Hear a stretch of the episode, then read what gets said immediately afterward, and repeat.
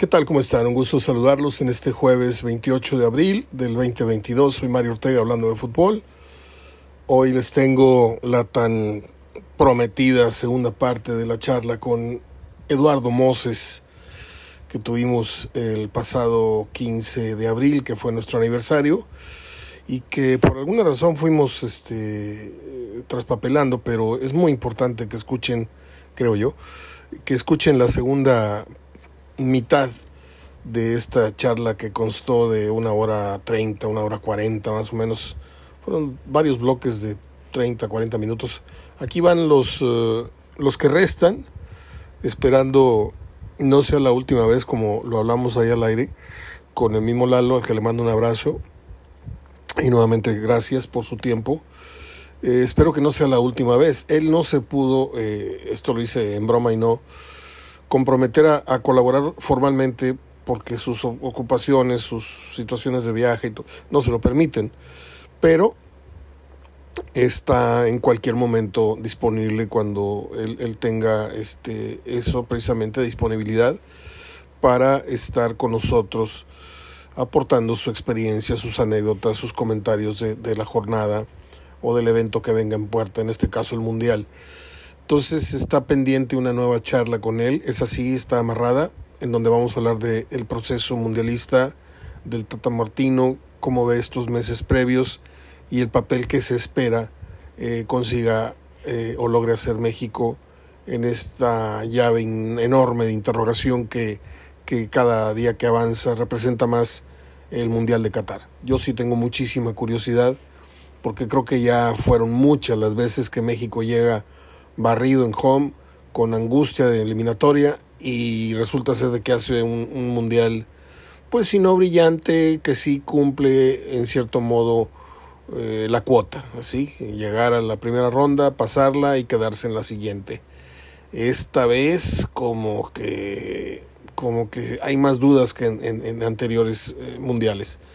Pero ya estaremos hablando con, con Lalo en, en futura oportunidad. Ayer México-Guatemala, un partido espantoso, 0-0, no voy a hablar gran cosa de ello. Lo que sí fue lamentable fue el 2-0 de Pumas, parecía que lo ganaba. Eh, hay un penal que le marcan al equipo del Seattle Saunders, que es precedido de una falta eh, en ofensiva eh, de un delantero norteamericano que empuja claramente a un jugador de Pumas de ahí se deriva un rechace y luego viene eh, el tiro que pega en la mano de, un defensor. Una mitad se da el 2-1 y luego el, segundo penal muy bien marcado. Pero eh, lo increíble, y mire que el salvadoreño, el árbitro que no tengo el nombre a, la mano, eh, había hecho muy buen trabajo pese al pronóstico de no, pues es que los árbitros de CONCACAF son muy malos. Había cumplido con una muy buena actuación poniendo a cada quien en su lugar con las tarjetas, no me toque, bájame la mano, ta, ta, ta. Este, pero lo increíble es que va y checa el bar y no ve el empujón. O sea, increíble, increíble. Y si lo ve, a lo mejor él considera que fue una exageración del jugador de Pumas dejarse caer, pero es clarísimo que lo empuja eh, al grado de que lo manda al suelo. Pero bueno, eh, ese tipo de cosas nunca las voy a entender. Nunca voy a entender esa ambigüedad de criterios, nunca voy a entender varios misterios del fútbol, porque dan a pensar muchas, muchas cosas. Lo cierto es que Pumas eh, la garra, el esto, lo otro, pero la tiene muy difícil, pero muy difícil, porque si Seattle fue capaz de plantársele eh, en su cancha, pasada por agua, mucha lluvia, eh, ese, ese verso de André Marín de no hay un solo boleto, lo dijo como 20 veces entre el programa de la media tarde y la medianoche y, y así con ese tono de solemnidad, no hay boletos, ¿sí? Había unos claros muy, muy marcados en, en, el estadio de los Pumas, que sí tuvo su muy buena entrada, pero pues yo no me le voy a decir algo, ¿sí?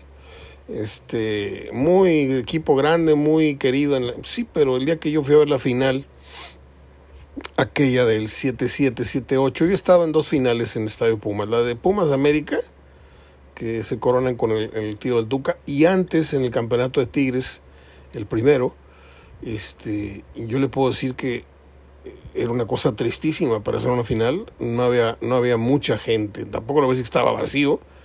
Pero la tribuna este, del Palomar, esta que tiene este, esta estructura arriba para los palcos de transmisión, esa estaba muy poblada.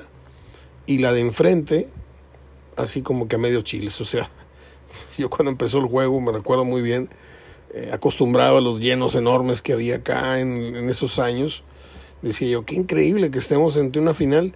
Ahora, ciertamente Pumas llegaba perdiendo 2-0 con los goles de, de, Mantegaza en la ida, pero se suponía que, que eran los Pumas de, aquel tiempo que estaban sin sus seleccionados.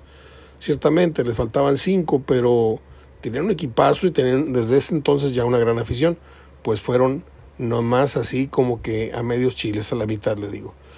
Bueno, este pues a ver cómo le va a Pumas la próxima semana, el próximo miércoles, en esto que va a ser la vuelta. Van 2 a 2 y pues vamos con los Pumas, pero hay que ser honestos, o sea, eh, cantada vale doble, o sea, yo creo que la va a tener muy difícil y será un descalabro muy doloroso de ser así, que por primera vez un equipo mexicano pierda ante un equipo norteamericano el, el título de la CONCACAF. Bueno, pues Bucetich habló hoy. Mm, este, con todo respeto, no, no, no lo escuché. Este, me gusta verlo dirigir, me gusta ver la acción del equipo, pero mm, no me gusta cómo le dan vueltas a ciertas, ciertas cosas eh, con el micrófono. Eh, y prefiero esperar el accionar del equipo ante el Atlas. Eh, Tigres va a hacer algunos cambios, no va Guiñac, no está Pizarro por expulsión estará el Diente López, que seguramente, muy seguramente, bueno, es mi opinión, estará tratando de salir de Tigres porque no la tiene clara, ¿sí?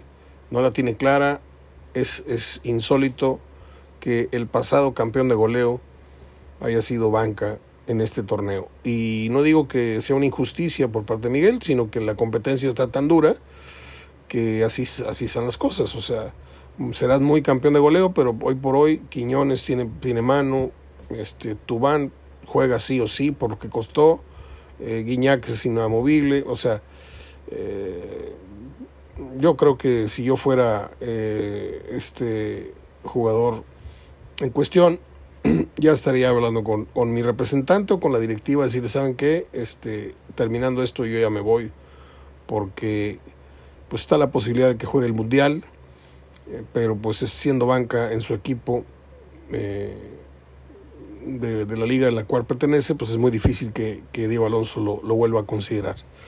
Bueno, ahora sí, este paso a, a dejarle la conversación con Lalo Moses este jueves en cosa de, ¿qué les gusta? Cosa de 5 o 10 minutos estoy iniciando la charla con Gerardo Gutiérrez para proyectárselas el día de mañana. Adelante con Lalo Moses. Espero que disfruten la plática. Continuamos con la charla con nuestro querido amigo Lalo Moses. Se nos cortó, Mario.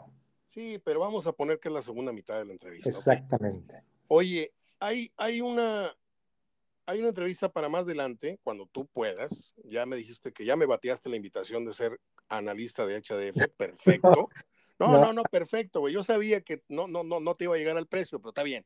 No, cuando se pueda, hablamos cuantas veces quieras, pero sí, a mí me daría pena de repente decir, oye, ¿cómo viste la jornada y no viene el partido? A lo ya mejor, te entendí, ya te entendí. No, sin compromiso podemos hablar las veces que sea. Pero, ya sí, no pero por lo pronto vamos a seguir en comunicación tú y yo y el día que gustes, con mucho gusto. Me lo prometes, porque la verdad, prometo. la verdad para mí es, a mí me gusta mucho florear, yo doy conferencias, y, y, seguido digo que lo más odioso para una escucha es estar precisamente escuchando cuando un entrevistador le está lamiendo las botas al, entrevistado. Sí hay que darle su crédito, hay que darle su lugar, hay que darle su reconocimiento, pero pocas veces yo puedo decir que para mí es un lujo ciertos encuentros periodísticos y para mí esto es entre un lujo y un gusto que me estoy dando, porque yo sé, yo sé que la gente no tiene muchas entrevistas de Lalo Moses en sus archivos. A lo mejor te entrevistaron alguna vez de un periódico o te llamaron alguna vez de una estación de radio, pero una entrevista como la que te estoy haciendo ahorita, me disculpas, pero yo creo que no te la habían hecho. No, no, no, no, no, realmente, como esto acá en Veracruz uno ya está como, como, como medio olvidado, pero con, siempre con el, recuerdo de grandes amigos que hemos dejado a, lo largo de nuestra carrera en el fútbol. Y, la verdad me da mucho gusto, Mario, como dices tú, el volvernos a, a platicar, reencontrarnos, a pesar que a lo mejor tenemos, no sé, más de 40 años de, no tener contacto. Es verdad. Pero bueno, es el inicio de, de, de, volver a tener esa comunicación y hay que agradecerle a nuestro querido amigo el Jalapita que, que a él sí lo veo todos los domingos porque cascareamos en un, en un mismo equipo de veteranos. Sí, ya subí la foto ahí, parecen dos leyendas del Real Madrid, todos vestidos de blanco. Sí. Oye, para, para, futura entrevista, fíjate bien, ¿eh? para que sepas cómo va el rollo. Para futura entrevista, vamos a hablar de la selección mexicana en todos los niveles. ¿Cómo ves a la selección en tanto jugadores? ¿Cómo la ves en tanto dirección técnica? ¿Cómo ves el grupo que nos tocó? Si vamos a superar, igualar o retroceder en el próximo mundial. ¿Y quién sobra, quién falta? ¿Qué portero subirías? ¿Qué portero quitarías? ¿Llevamos a Acevedo? No Todo eso te lo voy. Así como el maestro les dice, todo esto va a venir en el examen, te lo estoy adelantando, ¿eh? También vamos a hablar, también vamos a hablar no sé si en este momento o en, futuro, de esa final en donde Tigres salió con el, detente de, nuestro señor presidente, o yo no sé con qué estampita salió con, con 10 Judas en las espinilleras, pero el segundo tiempo lo jugaron colgado de los palos. Ya calambrados como dos tres jugadores. Así es. Y sí, no, no, no, no. ¿Qué le pasó al Atlante en los penales? Pues mira, yo te diría más bien qué nos pasó al Atlante en tiempo regular. Así es. Que generamos 10 opciones de gol y que no logramos concretar el gol que nos faltaba. Y que nos fuimos a penales. No, no te, no te identificaste. Yo, yo suelo poner esa final eh, a la par con la final que pierde Monterrey con Pachuca. A la final que pierde Tigres con Pachuca en el universitario también. Ah, en, donde, en donde Calero saca una y sacan la otra y fallan en la raya. Y dices tú, ese día no va a ser campeón Tigres, ese día no va a ser campeón Monterrey, fallan un penal el Conejo tiene su mejor actuación. Y ese día Tigres fue heroico, tenían ustedes mejor plantel, tenían ustedes localía, tenían ustedes mayoría en la tribuna, y milagrosamente Tigres estira el partido hasta los penales, y un portero, con todo respeto, que no le llegaba ni a los talones a Pilar Reyes, pero que Pilar Reyes no estaba, este, se convierte en el héroe y, se escribe una historia que nadie tenía pensada en el guion. Ni que Mateo fuera la, estrella, ni que Tigres llevara Atlante, al Atlante a, los penales, ni que ustedes cerraran tantas, tantos, ni que las figuras del Atlante fueran a fallar los penales. Sí, sí no, no, y, si, y si ves el partido completo. Yo lo tengo, Mario, tengo un video. Ahí, ahí luego me lo mandas, porque se lo quiero enseñar a mi hijo que no. Bueno, este, yo creo que sí, tan solo en, en, tiempos estos generamos tres frente a Mateo y no la metimos, una del Ira, una del Ratón, una del Bonavena. Este, entonces, dices, como esto, podemos seguir jugando dos horas y, y, no lo íbamos a meter. ¿Qué pasó en penales? Pues en penales al final de cuentas es un volado. Yo, por ejemplo, yo era buen... Uy, a ver, voy a seguir conectado con Lalo. Se fue momentáneamente su conexión, pero en cualquier momento la recupero. Yo sé que tú sí me estás escuchando, Lalo, porque no se ha perdido eh, la señal de grabación. No me ha dicho que se cortó.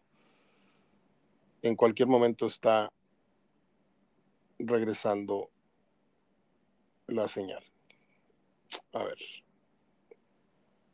Estamos sobre el minuto 5.50, estamos teniendo problemas técnicos con la conexión hasta Veracruz. Estoy esperando a que lo recupere la señal.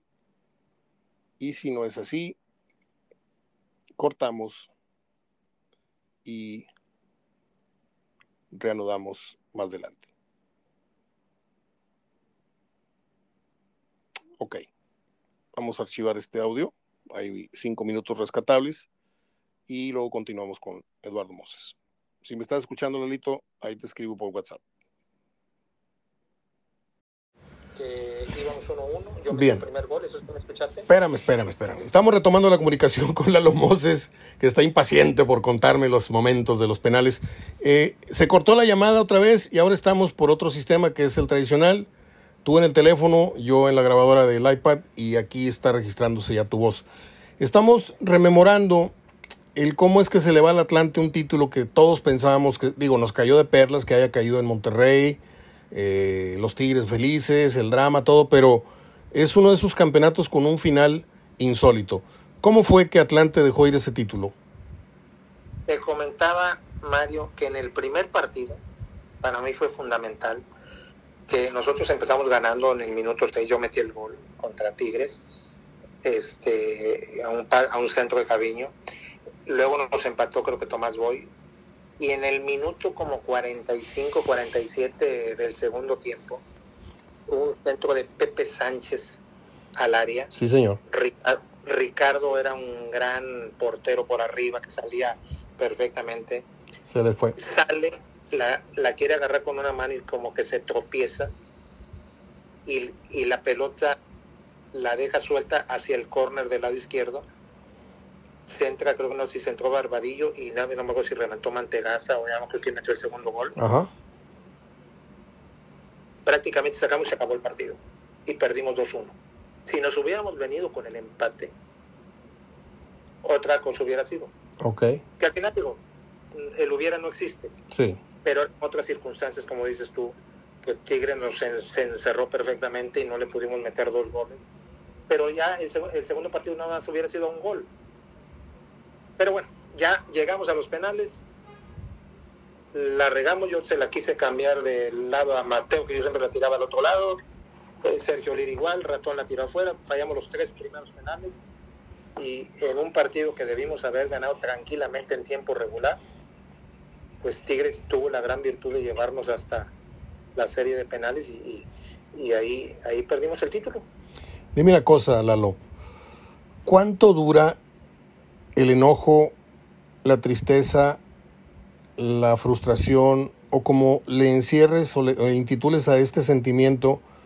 En el caso tuyo, perdón por lastimar el recuerdo, pero ¿cuánto te duró la muina de haber fallado un penal en una final? Pues fíjate que, aparte más, más bien de lo enojado, la tristeza de no haber logrado el objetivo que de ser campeones. Sí. Fuimos los superlíderes, el equipo con más goles a favor, con el campeón goleador, fuimos la, creo que la defensa menos goleada, o sea, en todos los rubros éramos el mejor equipo y que en 90 minutos no pudimos concretar esa, esa superioridad te queda como una sensación de tristeza. Yo enojado, fíjate que a pesar de, a pesar de que fallé el penal, yo me sentí satisfecho porque yo jugué dos partidos de, de final. Buenos. Impresionantes. Claro. Impresionantes. Es más, de hecho, nosotros teníamos preparada una comida después de la final con don Arsenio Farel, que era el director del Seguro Social. Totalmente de acuerdo. Y aún así fuimos a la comida con toda la tristeza, con todo y familias. Y se me acerca a saludarme y a felicitarme don Fernando Marcos, que era toda una institución. Totalmente de acuerdo. Y don Fernando Marcos me dijo unas palabras que fueron como un bálsamo, como una... Me dice, joven Moses, me dice, lo felicito, usted fue el mejor jugador en la cancha, lástima de su penal fallado. Son de esas palabras que aparte por lo que dicen, quien las dice, son de las que uno se lleva a la tumba, ¿no? Por eso te digo, yo en ese momento reaccioné, dije, pues sí, me tocó fallar el penal, o sea, ya lo tienes que asimilar como un profesional, dice, pues sí, un penal es un volado a veces, muchos dicen que es un volado, pero yo digo que no, porque si lo tiras bien tirado no te lo para nadie. Este, eh, pero digo, bueno, pues sí, yo puta, me partí el alma, terminé acalambrado yo también. Sí, señor. Hasta de dos piernas. A lo mejor yo tenía que haberle dicho a, a don Horacio Casarín, oye, don Horacio, pues yo también traigo las piernas deshechas, a lo mejor ya no coordinas bien tu músculo, lo que no es buscar excusa, pero pero pero dices, pero cuando menos dices, oye, pues lo, el primer partido más el segundo partido más tiempos extras, jugué dos excelentes partidos y me tocó la mala suerte de fallar un penal. Y pues ya como que, como que con el tiempo lo vas digiriendo. Eh, te cuento que yo a los cinco días me casaba y con toda esa tristeza me casé y me fue mi luna de miel y pues a darle la vuelta a la página para el siguiente torneo. Y ahí sí la embocaste, ¿no? Digo, ahí sí te fue bien. Sí, no, no, no, no o sea, maravillosamente bien. ahí sí no fallaste, ¿verdad? Oye. Que, que, que a veces, a veces puedes jugar un gran partido, puedes ser mejor y puedes fallar el gol del triunfo. Eh, Horacio Casarín, ahí podemos abrir un apartado también. Este, un, un, jugador de época en México, un gran goleador, uno de los más recordados por los eh, viejos de, en el fútbol. Pero, ¿qué tanto método tenía? Porque en ese entonces era muy romántica la cosa del, del entrenador, ¿eh? Había un Pepe Monsiváis, había un Chucho del Muro, había un Diego Mercado, había y no tenían mucha metodología, eran más bien échenle ganas muchachos. ¿Qué tan bueno era Horacio Casarín como entrenador? Mira, era muy bueno en el aspecto que tenía una manera de jugar muy sencilla de 4-3-3 y confiaba mucho en el jugador.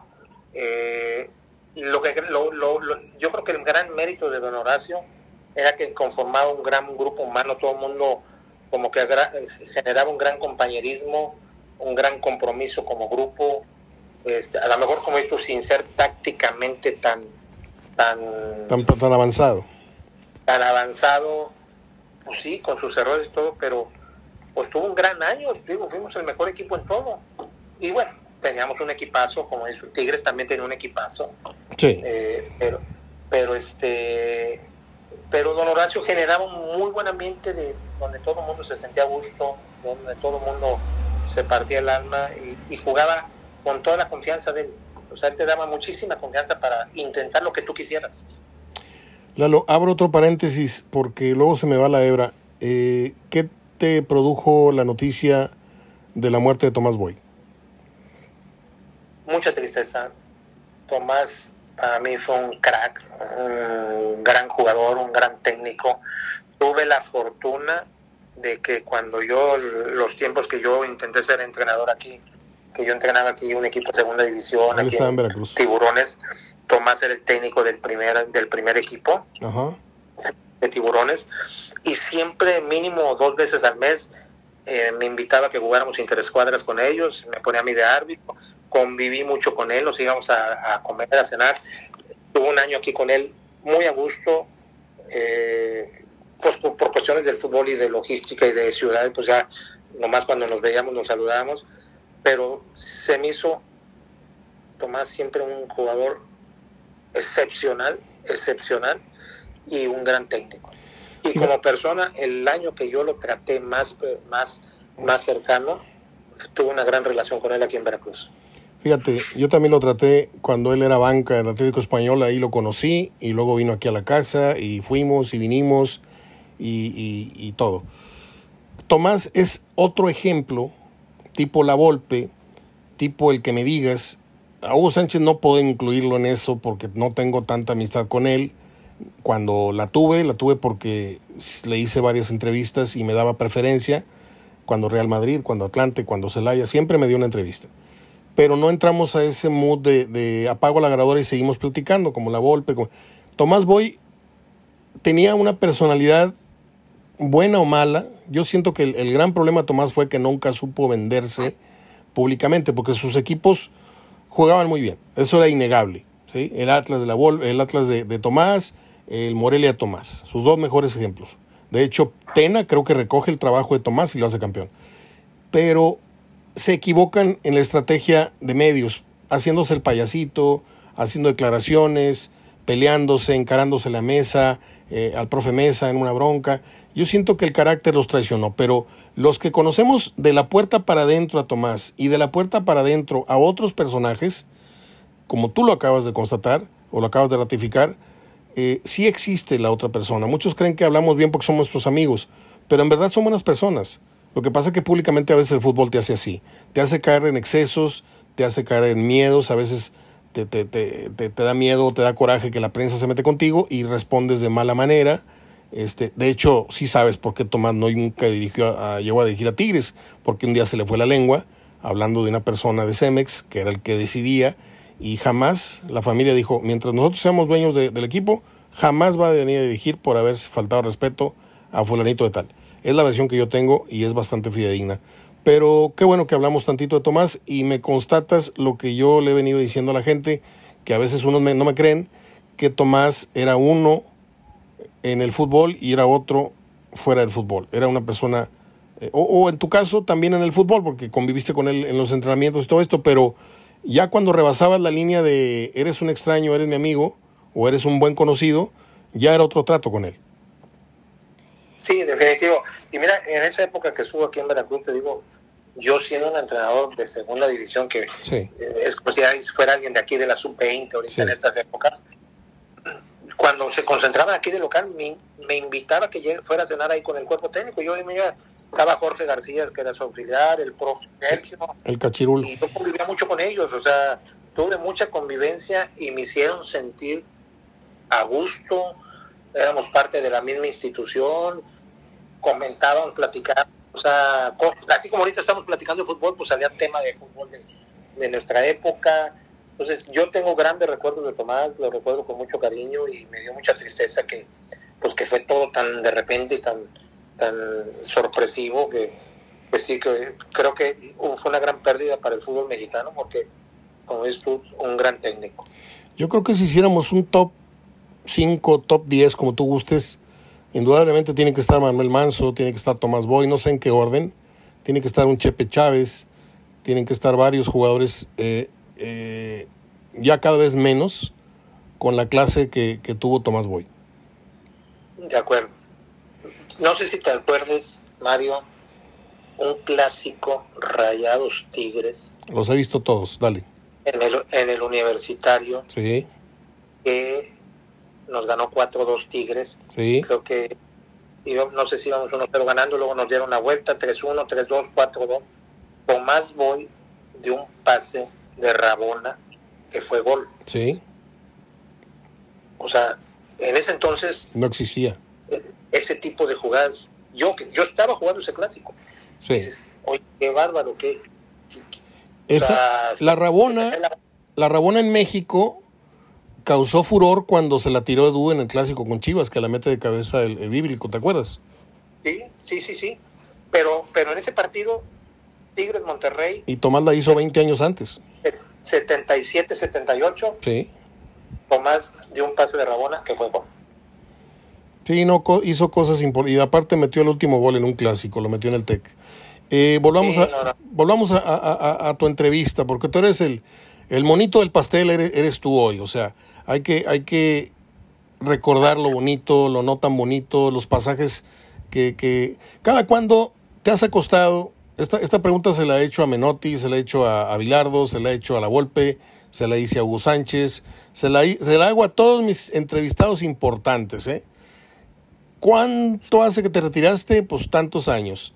Y en este tiempo, ¿has soñado fútbol? ¿Uno de tus pasajes como profesional? ¿Te has vuelto a soñar futbolista profesional con estadio lleno metiendo un gol? Cuando has puesto la cabeza en la almohada, ¿te has ido con, con el sabor a que voy a soñar fútbol o, te levantas sabiendo, porque muy poca gente aparte recuerda lo que soñó, pero ¿tú te has despertado con el, el saborcito que soñaste fútbol? Sí, yo a veces sueño como que soy en un partido profesional y, y aún de y, o que jugué y sí sigo soñando fútbol y me encanta el fútbol y el fútbol es mi pasión. Y a veces mucha gente me pregunta ahorita a, esta edad casi de 64 que por qué sigo jugando el Jalapayón seguimos jugando. Pues porque nos encanta y nos, nos apasiona y, y, ha sido nuestra vida de como yo digo yo empecé a jugar de niño a los 6 años tengo ya 58 años casi jugando fútbol. Entonces sí lo sigo soñando y lo sigo visualizando y sigo disfrutando bien ver partidos de fútbol y te metes a la, a la, a la pantalla y estás analizando los movimientos, los tácticos y te preguntas qué hubiera hecho yo en esta jugada, qué hubiera hecho el, el centro delantero que no hizo esto. O sea, claro que todos los partidos que veo me transporto. Fíjate, yo con los años he ido entendiendo ciertas cosas porque uno nunca llega a, a menos de que estés adentro como jugador, como entrenador, como directivo, afuera, por más periodista que seas, hay cosas que no puedes comprender porque no las vives. Y en ese sentido yo respeto al futbolista y respeto a los demás. Pero como un observador muy cercano, eso sí, muy, muy cercano al fútbol, por los argumentos que ya te di, me he dado cuenta que el entrenamiento sirve para preparar en lo físico y en lo mental al futbolista, pero también para preparar escenarios virtuales. Por eso les ponen la pelota aquí y que reaccione el portero a la derecha y que te reacciones con el muslo y que hagas un sprint y regreses, porque todos esos escenarios se pueden presentar a lo del partido, ¿cierto o no? Totalmente de acuerdo. Ok. ¿Qué el fútbol es muy circunstancial Así y es. es muy espontáneo, pero un gran porcentaje lo trabaja. Ahora, yo te pregunto a ti, ¿qué tanto el jugador mentalmente, yo sé que muchos lo hacen, pero tú en tu caso, más o menos, te preparabas para un escenario virtual antes de dormir la noche previa al partido? ¿Soñabas con el centro? ¿Soñabas más? ¿O, o lo hablan? Porque yo vi muchas veces a Paco Solís hablando con Milton Carlos, mira, cuando yo agarre la pelota y haga así, o, o haga este guiño, tú ya te estás abriendo al tiro penal y ahí va a ir el centro o el hueso le decía. Entonces, todo tipo de cosas que no tenían nada que ver ya con el cerrito, no tenían nada que ver ya con el comedor, esas cosas se hablaban en la habitación, se hablaban en la alberca, y, y, y como tú y yo estamos hablando de fútbol, así hablaban ellos. Y eran cosas Sí, ens- ensayadas, Lalo. Se ensayaba verbalmente el partido el día siguiente, perdón. Por, por ejemplo, en el Atlante, yo con Caviño nos quedábamos sin marca, sin defensa, sin nada. A lo mejor me quedaba a tirarle unos 20, 30 centros. eh, yo me tiraba la pelota desbordada y llegaba a central. Y Caviño sabía perfectamente dónde le iba a tirar yo. Ok. Entonces, Caviño me decía, tú tíramela ahí, si no llego es bronca mía. Entonces, cuando ya, cuando ya te, me, como si te, te mentalizas, lo haces sistémicamente, pues ya dices, oye, si yo ya desbordé, Ya es no mecánico. eh, ya, ya, ya vas programando tu mente que sabes a dónde tirarla. Es casi Me pasó mecanizado, ¿no? en Veracruz con Jorge Comas, que teníamos un gran entendimiento. Sí. Yo le digo, Jorge, yo la voy a tirar ahí. ¿Qué es la viveza del centro delantero? Que ellos hacen su movimiento contrario. A lo mejor primero se van al segundo palo y te van a arrancar el primero. Sí, Y ganan medio metro, 30 centímetros y con eso la meten. claro. Pero sí se trabajan. Por ejemplo, te puedo, te puedo, te puedo platicar. Yo tenía de compañero de cuarto en el Atlante durante ocho años, fuimos compañeros y somos grandes amigos, pero hasta la fecha del Pueblita Fuentes. Mira. Y el Pueblita Fuentes y yo teníamos una jugada de saque de banda, Sí, señor. donde yo le decía, a ver, Pueblita, en esta zona de tres cuartos para acá, es, donde- es el único lugar donde la podemos hacer, y la vamos a hacer así, yo te hago este movimiento, me la tiras acá, y la hacíamos por partido.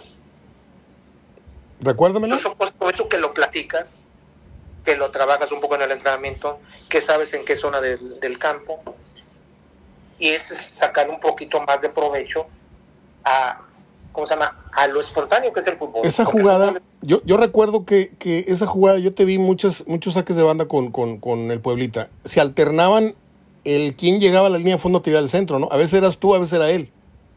Sí, sí, sí, sí, definitivamente. Entonces, mira, yo, ejemplo, yo, ¿cuál era nuestra jugada? Yo le decía al centro delantero, llévate a los, a- a- llévate a los centrales hacia a lo más lejos de mi zona para que me dejes mano a mano con mi defensa. Ajá. Y yo me ponía de- yo me ponía como de espaldas, que normalmente ahorita, si tú ves todos los saques de banda, van al delantero para que se la regrese al Sí, defensa. sí. Y yo lo que hacía, un paso hacia, hacia adelante y giraba y me la tiraba la- arriba de la cabeza del defensa, como un Sí, pase al hueco. sí, sí. Y de hecho, te platico así, no sé si me permites platicarte una Lo anécdota. que sea, lo que sea.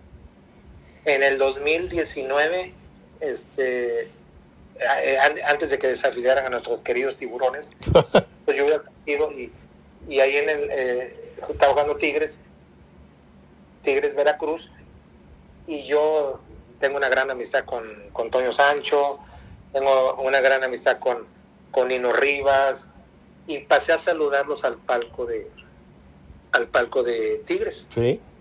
antes del partido y me ve Miguel Mejía Barón estaba ahí Lalo, qué gusto saludar, bueno, ya saludé a todos.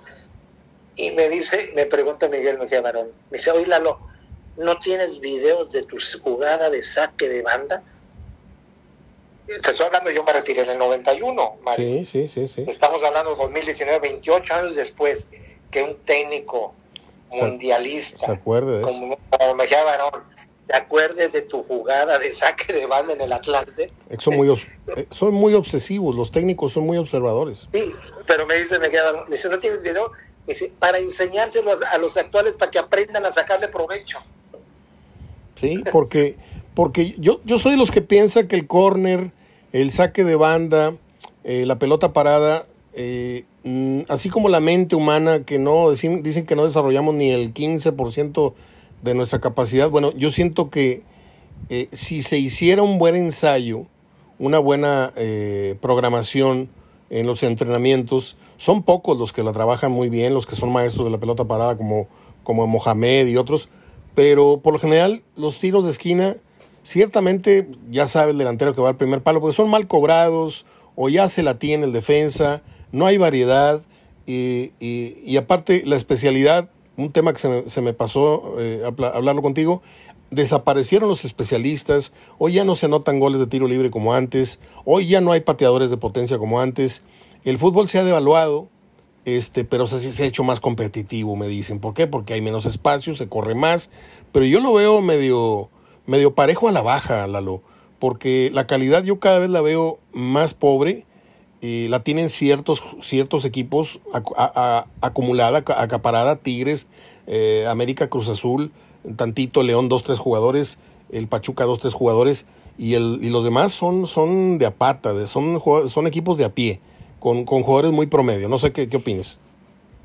Mira, yo creo que, yo creo que hay buen nivel en el fútbol, eh, hay equipos muy competitivos, hay como estuve cuatro o cinco equipos que marcan la pauta, que están por encima de, del promedio de, son los dos de Monterrey, Cruz Azul, América, León, en su momento. hay como cinco o seis equipos que son muy competitivos, Pachuca, Y volviendo al tema de, yo creo que cada vez los técnicos le están tratando de sacar un poquito más provecho a las jugadas de balón parado porque pues es un arma ya para, para definir partidos, porque a veces están tan cerrados porque predomina mucho el esfuerzo físico, el, táctico, a veces si te tiras con dos líneas de cinco atrás, pues ni cómo abrirlos, entonces a veces las jugadas de balón parado lo están trabajando más, pero efectivamente, pues les falta tener esos especialistas que definan el, dos tiros libres que tengan afuera del área, poder definir, entonces, pero sí la calidad, la calidad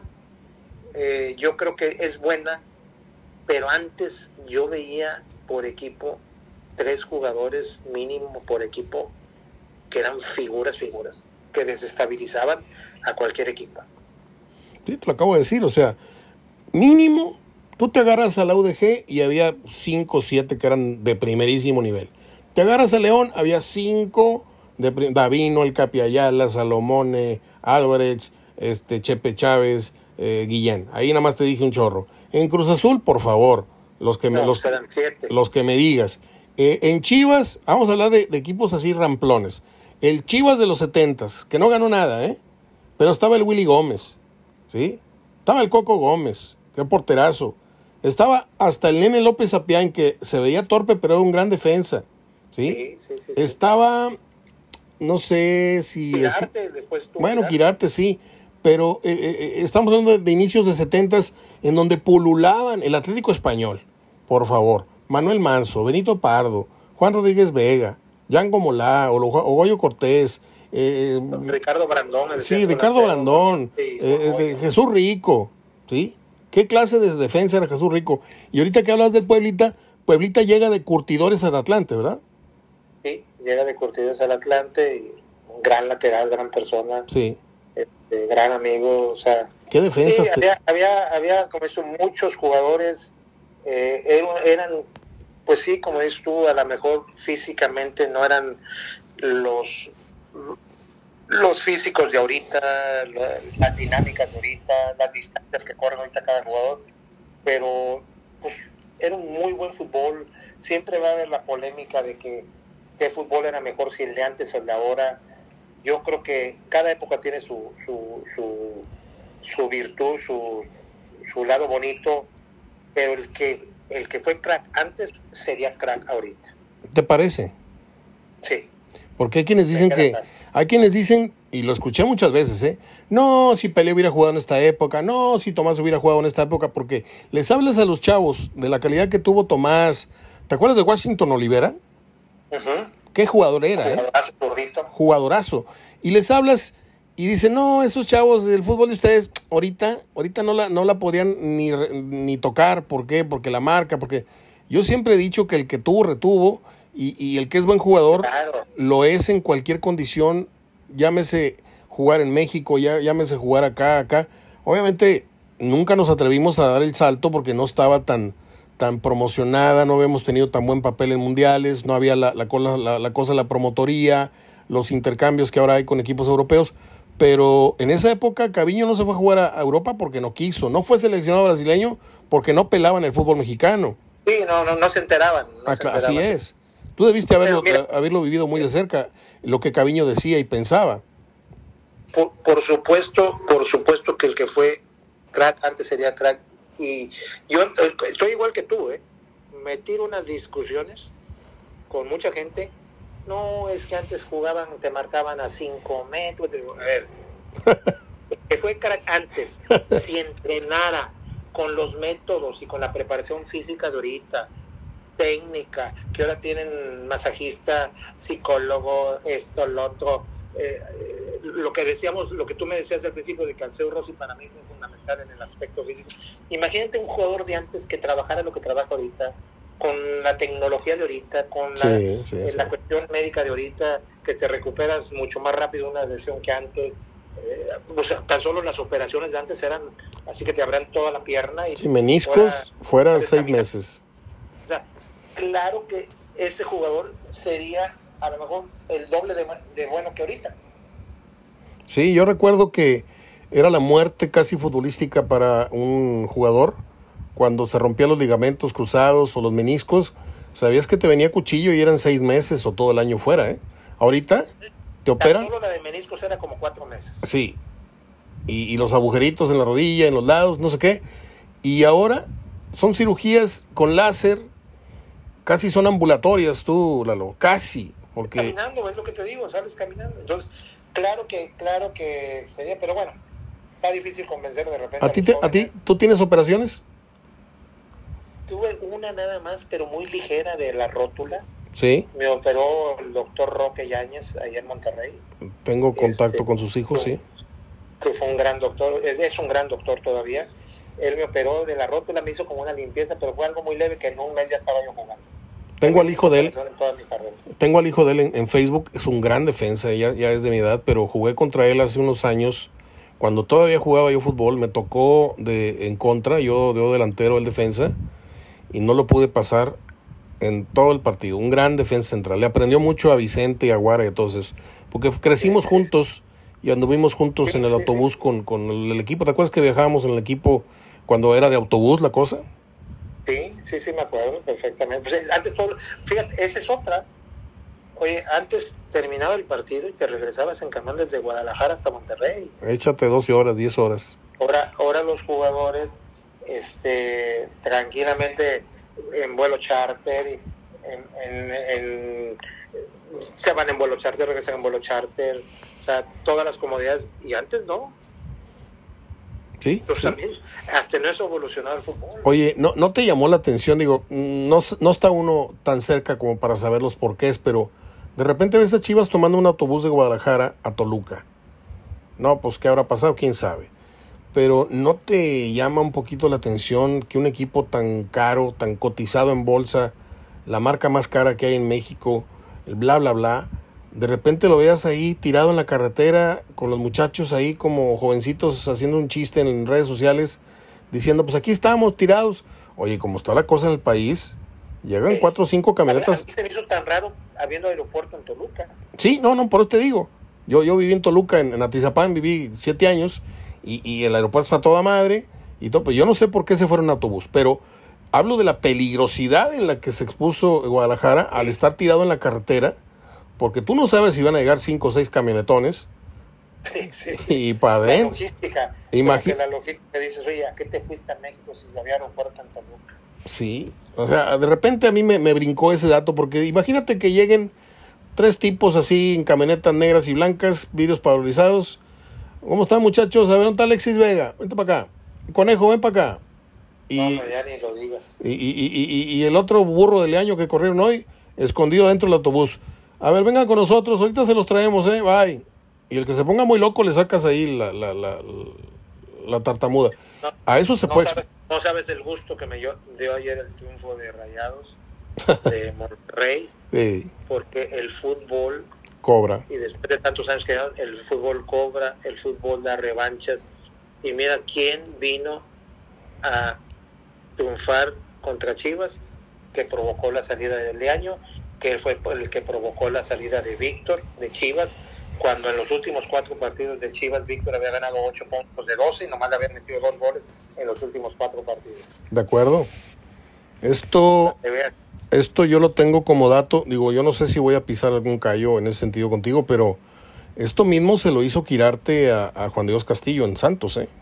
Él como director deportivo estuvo pugnando porque corrieran a, al profe Castillo, que en paz descanse, para luego él quedarse con el puesto. Este, y esas cosas no se hacen. Simplemente no puedes tú estar chapulineando de un puesto a otro, creo yo. el fútbol da revanchas. Sí, sí, totalmente de acuerdo. ¿Y dónde quedó Quirarte? Bueno, pues, y aparte, Quirarte tiene la gran mancha de la fractura aquella del Chima Ruiz, que a mí nadie me quita la idea que fue de mala leche. Claro, claro, claro. El Chima, amiguísimo mío, lo quiero un chorro, es un gran amigo desde Tampico, conozco a su familia. Me dio una tristeza porque yo, yo, yo ya estaba en el Atlante, fue al año siguiente de la. Y yo me acuerdo cuando el Chima iba a México a rehabilitación con el doctor Pérez Steffer, Sí, yo iba por él al aeropuerto, lo llevaba a Pulta, se regresaba a Tampico, dos años así. Con lo que decíamos de las operaciones de antes. sí, sí, sí, sí.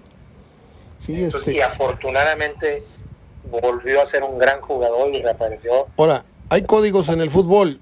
Yo no escuché al Chima nunca hablar, o que yo recuerde.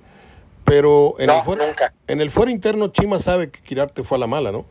Sí, sí, sí, lo sabe, pero, pero él siempre fue muy, muy prudente. Igual que Víctor ahora. con- Mando un abrazote a mi querido Chima. igual que Víctor ahora con Leaño, o sea, dijo que Sí, no, no, era un partido, no era, no era un partido especial, pero sí era especial.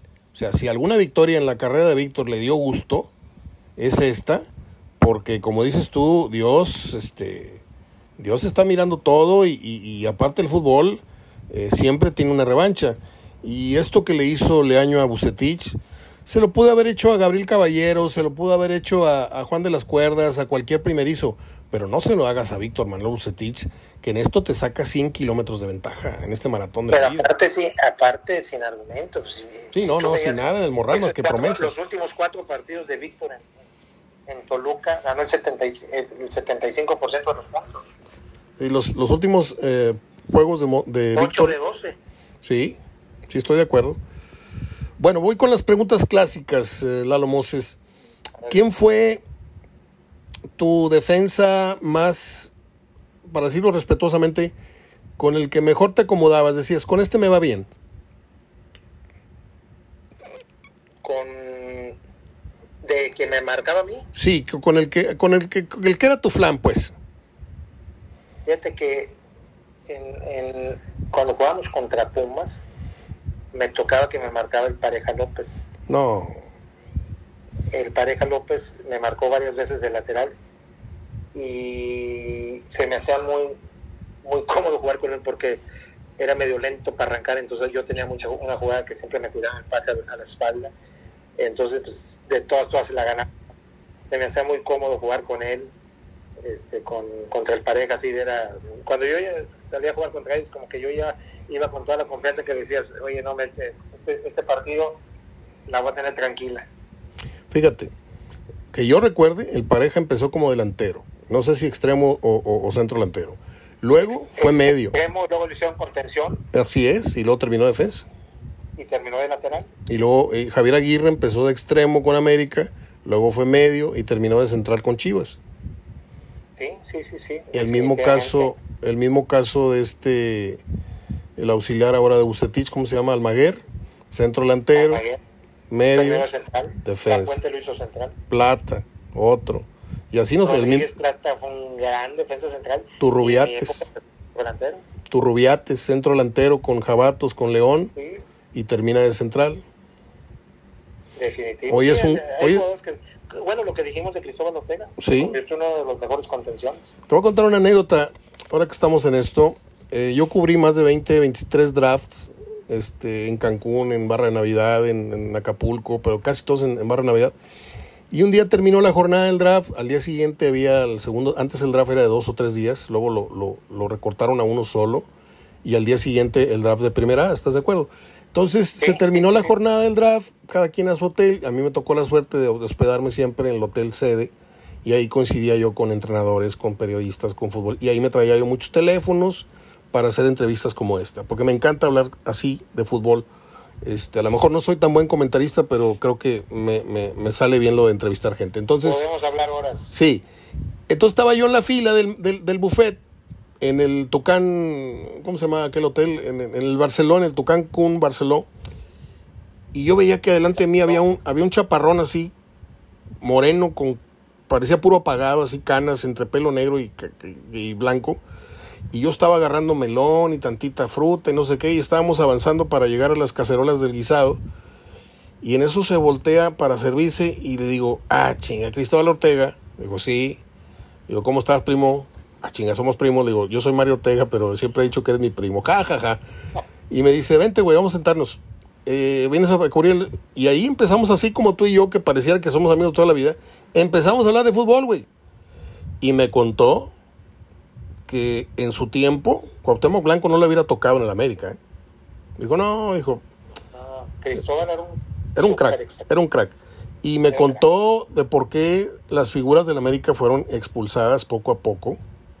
Si cómo los equipos se han vuelto tan mal, malagradecidos y de tan poca memoria. No todos, ¿eh? porque Monterrey ya reclutó al Guille Franco, ya tiene entre sus filas, a, tuvo el chupete un ratito y ya se fue. Nada más que el chupete le, le falla. Algo le pasa acá arriba que, que no, no, no, no es institucional. Entonces, me una muy buena plática con Cristóbal Ortega. Hablamos muchísimo de fútbol. De hecho, tengo un disco de aniversario, un CD. Yo tengo cerca de 30 CDs, así como si fueran discos de, de música, pero son discos de, de charlas para que la gente que va en su auto ponga su disco y vaya oyendo una buena plática de fútbol. Y tengo pláticas con Gómez Junco, con La Volpe, con Cristóbal Ortega, con Reynoso, con este, con el otro. Pero esa charla me recuerda mucho la, la informalidad y la comodidad con la que estoy hablando ahorita contigo, Lalo Moses, cosa que te agradezco infinitamente No, yo tu tiempo. Te lo agradezco, Mario. Y efectivamente, Cristóbal Tipazo, tuve también, como dices tú, la suerte, porque pues yo me quedé a vivir aquí en Veracruz, Mario, y ojalá algún día nos vayan, vengas a visitar. Voy a ir. Pues cuando, cuando, todavía estaban los tiburones, pues llegaba cuerpo técnico y de una u otra forma, o fuimos contrarios, o fuimos compañeros, o estuvimos en alguna selección, y pues nos buscamos, nos encontramos, y con Cristóbal y el Cabezón Luna nos íbamos a desayunar.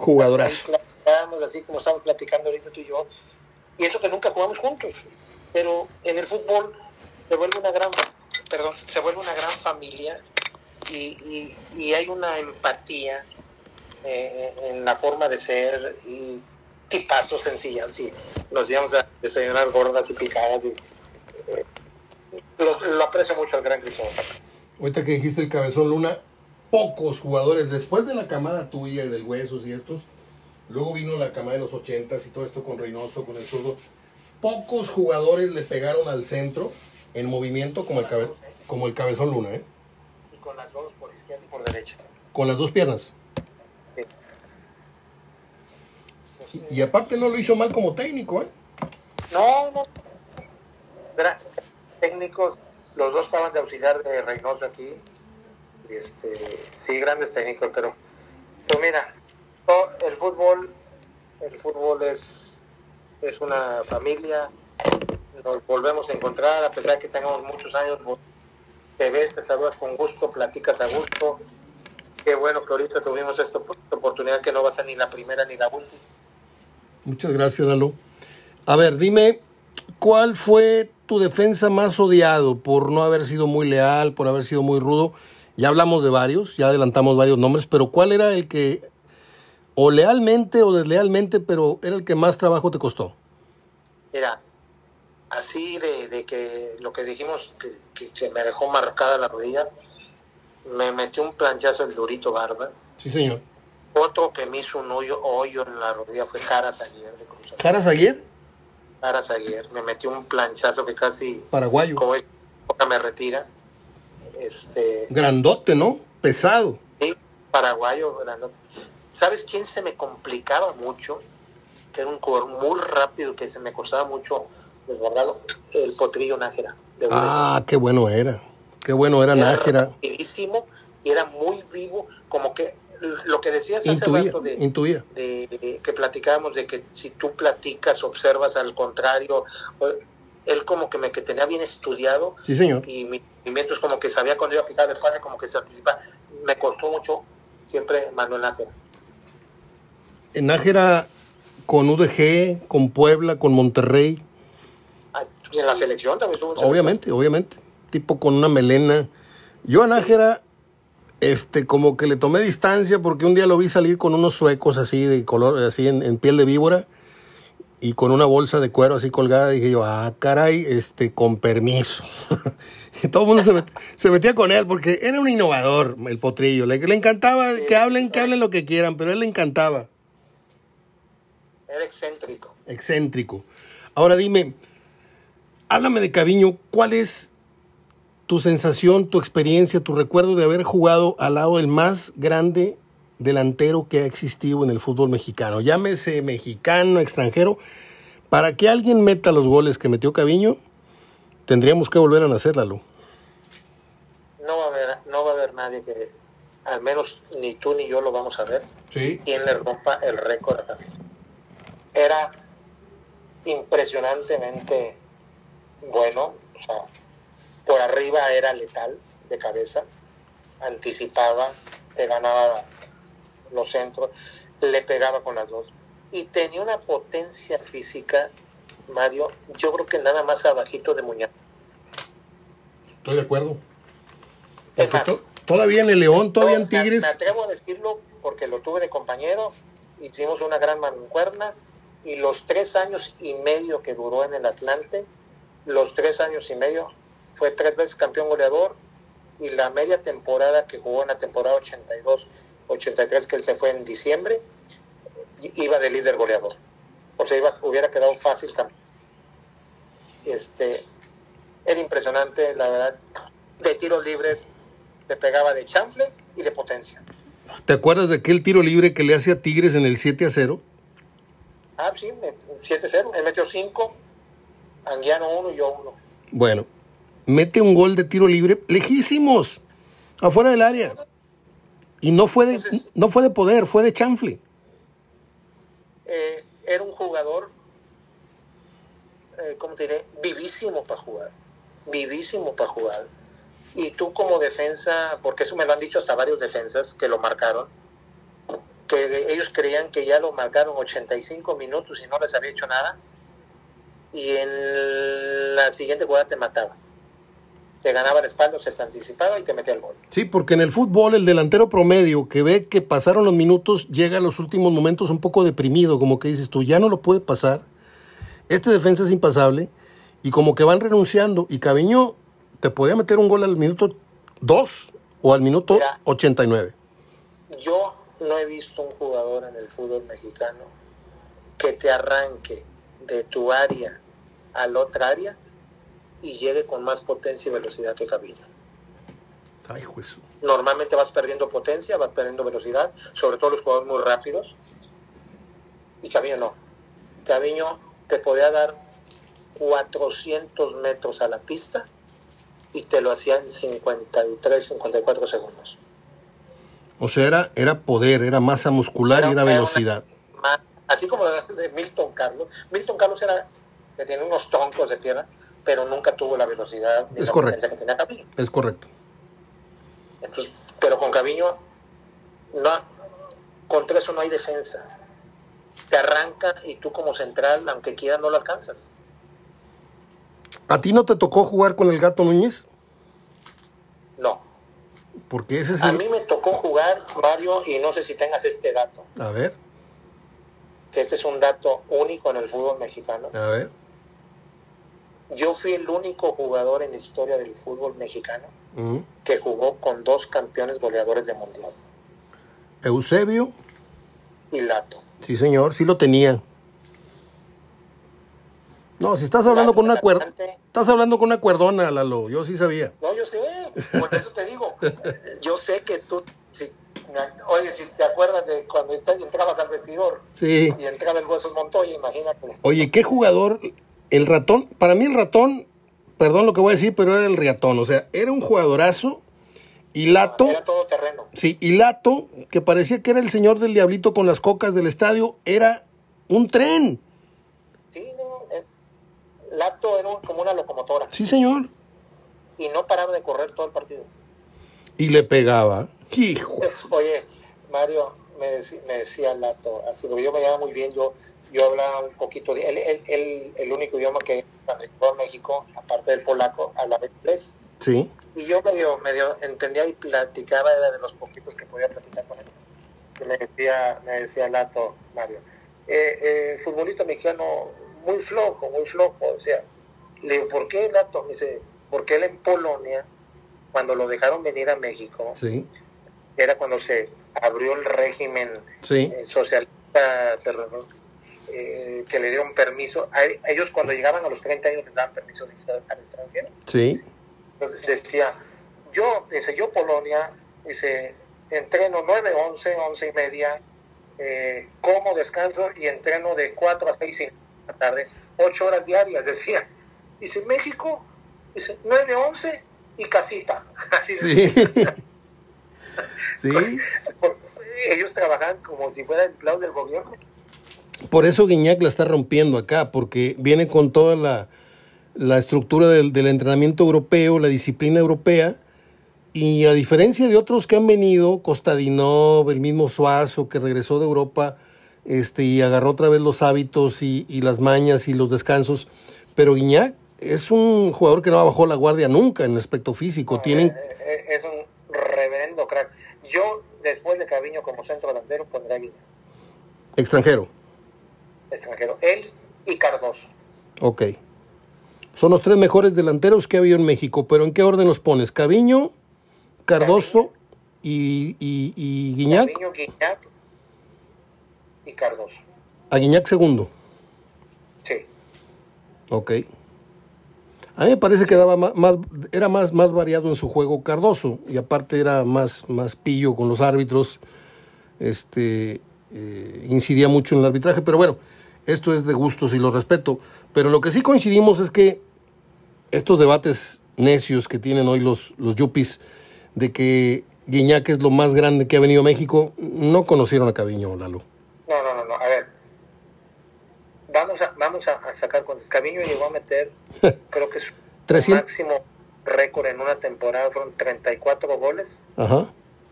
Y esa temporada fue en el Atlante. Y creo que faltó como a 5 o 6 partidos. O sea, jugó 34 goles Sí, en sí, sí. 32 partidos. Jugó 28. Estamos hablando que si fueran dos torneos, metió 17 goles por torneo. Sí, señor. O sea, yo te pongo ahorita, digo, no, no, o sea, por supuesto que Guiñá es un reverendo crack, pero Caviño en estas épocas, lo que hablamos, con la preparación que tienen, eso, y en un equipo como Tigres que genera 50 mil opciones, Caviño metería, no sé, 40 goles por temporada. Digo, 20 y 20. Sí, sí, sí. Sí, porque yo lo he señalado todos estos años. Este, estos torneos de bolsillo, estos torneos rápidos que en tres meses ya hay un campeón, tres meses y medio, y otros cuatro, tres, y- y así estás, este, eh, pariendo campeones eh, efímeros y campeones de goleo de 12 goles, de 11 goles, de 10 goles, que no se comparan con los 27 de Hermosillo, los 24 de Luis Miguel que anduvo rascándole ahí un título de goleo, que mira que estoy hablando de un jugador medianito, pero que ahí anduvo metiendo goles, Luis Miguel Salvador, ¿eh? Estoy hablando de Hermosillo, estoy hablando de Cariño, estoy hablando de, de aquellos grandes jugadores que por año te metían 40, 45 goles por, por, por año futbolístico. Y hoy, con 22, se van de lado muchos. vamos, va- vamos a, a- a dimensionar lo que hizo el Cabo. Teo El Cabo se retira en diciembre del 82, estando en el Atlanta medio torneo, por la cuestión, en esa época hubo la nacionalización de la banca. Sí. Este, él no sé qué rollo traía en su vida personal de que se estaba divorciando en Brasil y que todo su dinero lo tenía que cambiar a dólar. Total que le ayudaron ahí con Arsenio Farel, Seguro Social, para que se fuera, se retiró al año siguiente, que ya tenía como 36 años. Regresó. Regresa a jugar a León. Sí. Narpa Fequete, que juega peor que el Cholo Simeone con los 11 atrás, marca personal. Y Caviño quedó campeón goleador casi a los 37 años en León. Claro. Con un equipo, con un equipo de medio pelo. Un día, Caviño tiró un córner aquí en el estadio universitario, jugaba León Tigres, y lo cobró rumbo a la tribuna. Por orden de Fequete. yo no vi ese partido, pero. no, nada más te cuento para que vieran la clase de técnico que era Fequete. O sea, ya para que, que, que obligues a un goleador como Caviño reviéntamela, pero no al campo, reviéntamela ya al marcador y ¡pum! que le pegó. De eso muy poca gente se acuerda. Caviño solo arriba y 10 defendiendo y que quedes campeón goleador. Sí. A tus 36, 37 años. Y todavía desde León se fue a Tigres, creo. Es, Caviño era una versión como la de Ricardo de León eh, Estupiñano. Ándale. ¿Estás conmigo en esa? Para que dimensiones su capacidad goleadora. Sí, sí, sí, Un año parado a esa edad te mata. aparte, aparte la edad, el paro. Sí, o sea, yo tuve una gran relación con Gaviño, creo que era de los pocos jugadores del Atlante que nos íbamos a comer. Él y yo teníamos una gran identidad. ¿Cómo era él? Nos íbamos perfectamente y lo admiro siempre. Fíjate, yo, yo platiqué, tengo una de mis fotos más caras, es, es, es, es con Caviño precisamente, salía del vestidor de un Puma en Monterrey y, y sabes que en ese momento muy pocos jugadores se detienen a tomarse una foto, están ya metidos en el partido. Entonces, este, como me quedó mal, antes del juego yo quería una foto con él, me dijo, ahorita, ahorita, porque estaba platicando con un directivo. Y cuando le dio la hora, me dijo, perdóname, negrito, me tengo que meter. entonces sale y me busca con la mirada y me dice, ven, rápido la foto. Y le pido a un compañero de la prensa eh, en, ese entonces yo no era periodista, obviamente, fue en 77 la foto. Y me tomé la foto y viene Caviño totalmente con su camiseta mojada, venían del, del vestidor, yo no sé si se bañó, si la mojó en, en agua. Y, y, es una de mis fotos más caras. Eh, platiqué con él varias veces y uno de sus sentimientos más tristes fue el que él ayudó a Hugo Sánchez a ser campeón de goleo, le cedió el penal. Y que cuando él le pidió a Hugo Sánchez el favor de ser su asistente y de promoverlo, en el caso de que él se fuera, promoverlo para el primer equipo en Pumas, nunca metió las manos por él. ¿Tú lo sabes? Mira, yo perdí contacto con Caviño, efectivamente, es un, es un joven muy introvertido, perdí, perdí todo contacto. Y sí, lo ha declarado públicamente que, pues como que una, una leyenda, un ídolo, una figura de esa magnitud en Pumas, que fue donde creció, pues como que nunca se le dio la oportunidad de nada y yo creo que un jugador como esos pues, te tienen que te deben de aportar mucho a una institución y siempre estuvo como relegado sí he leído en sus entrevistas desgraciadamente no he tenido contacto con él y tengo con no tengo su celular no tengo contacto me encantaría tenerlo pero te lo voy a te lo voy a pasar te voy a pasar el contacto con Cabeño más adelante órale me encantaría porque tuvo la verdad tuvimos una muy buena relación hicimos una gran mancuerna dentro y fuera de la cancha Qué bonitos recuerdos. Ahora, ¿cuál fue tu mejor entrenador de tu carrera? Mira, tuve la suerte, la verdad que tuve una gran suerte de tener grandes entrenadores en mi carrera. Eh, cuando me fui de, bueno, pues con Fernando Herrera ya lo platicamos. Cuando me voy a Tampico, me toca José Antonio Roca, que venía del Mundial del 78, que habían fracasado pero fue un gran técnico que le aprendí una barbaridad. Una barbaridad aprendí. Luego tuve en el Atlante a Don Horacio, que como es tú, a lo mejor no era el gran técnico en, proporción a lo que fue como jugador, pero fue un gran tipo, yo la, me llevaba muy bien, fue, fue mi técnico en Túnez, él, Don Horacio. don Horacio fue nuestro técnico en Túnez. Entonces ya nos conocíamos, entonces eh, tuve también a Reyes, a Raúl Cárdenas en la selección, tuve a Manolo Lapuente.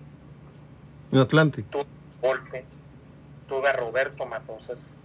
Entonces, créeme que, que a lo mejor si yo me quedara con algo bueno de todos, híjole, haces un cóctel maravilloso de lo que sería un, un técnico.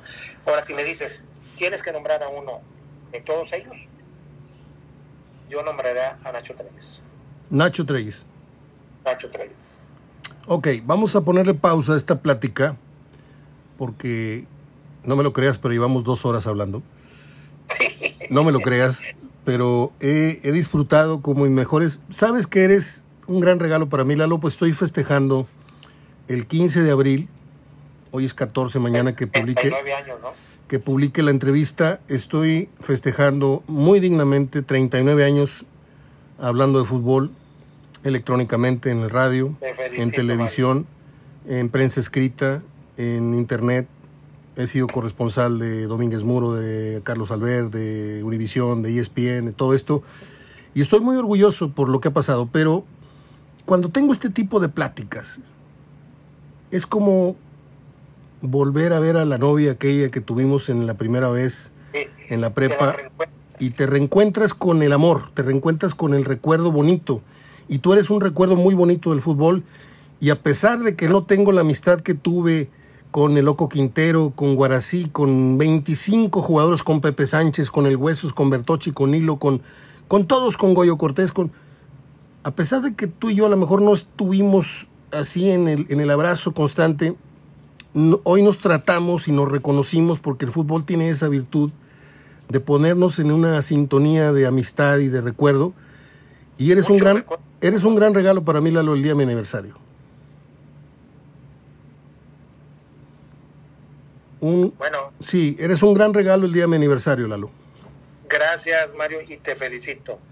Se dice fácil 39 años, ahora sí que, como dices tú, con distintos medios de trabajo, con grandes figuras, o sea, y yo sé que los 39 es el principio de apenas para lograr metas más y a lo mejor, ojalá Dios quiera, mínimo lleguemos a los 50 años de tu carrera y sigamos platicando de fútbol todos.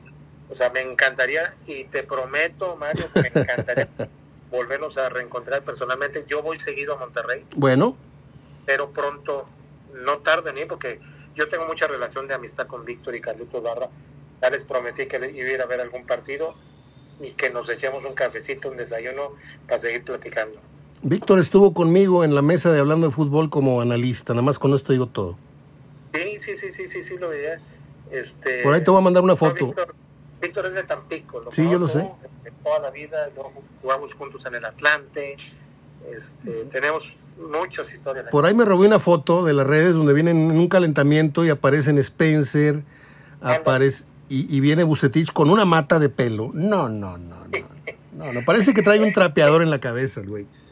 Estaba el Bonavena con esa misma greña, Sí. Buce, El ratón. este, Reyes, Alberto Jorge, estaba Alberto, iba Alberto Jorge, Sí, eh, Spencer, creo que Levir Culpi y Bucetis y yo. esa foto te la voy a mandar porque hay dos jugadores que yo no recuerdo. Uno que viene dando un abrazo y un defensa grandote o un moreno grandote alto al Creo final del el Flaco Beltrán. el, fa- el flaco Beltrán. O sea, que sí la tienes muy presente esa foto. Sí, sí, sí, le he visto, me- la he visto en Facebook. Este, muy, muy buena foto, la verdad. Eh, pues mira, todavía nos faltan muchos temas y, Sí. y, como dices tú, nos seguiremos viendo, platicando y yo espero conocerte, bueno, pues volvernos a reencontrar Así es, así es. físicamente en Monterrey. Te mando un abrazo, Lalo. Yo te ofrezco una carnita asada en mi casa. Nos podemos ir a un restaurante al que tú quieras, yo invito. Pero me gustaría tenerte aquí en el porche, cocinando para ti unos buenos cortes, invitar a Goyo Cortés, invitar a otros amigos y pasar una gran velada cuando vengas. Aquí le ponemos pausa. con- con mucho gusto. Aquí le ponemos pausa nada más, ¿eh? No ha terminado la Es charla. Oye, vamos a hablar futbolísticamente, es como el primer tiempo. Mm, ok. Yo creo que este fue el primer tiempo de una liguilla de cuatro tiempos, ¿eh? porque nos falta un chorro por hablar. Se va, se va, Oye, y tiempos extra porque ya no hay gol de visitante. Y penales. Se me acaba el tiempo, me quedan 12 segundos. Te abrazo con mucho cariño, Lalo Moses. Igualmente, Mario, un abrazote y felicidades otra vez por tus 39 años. Hasta luego. Hasta luego. Abrazo de gol.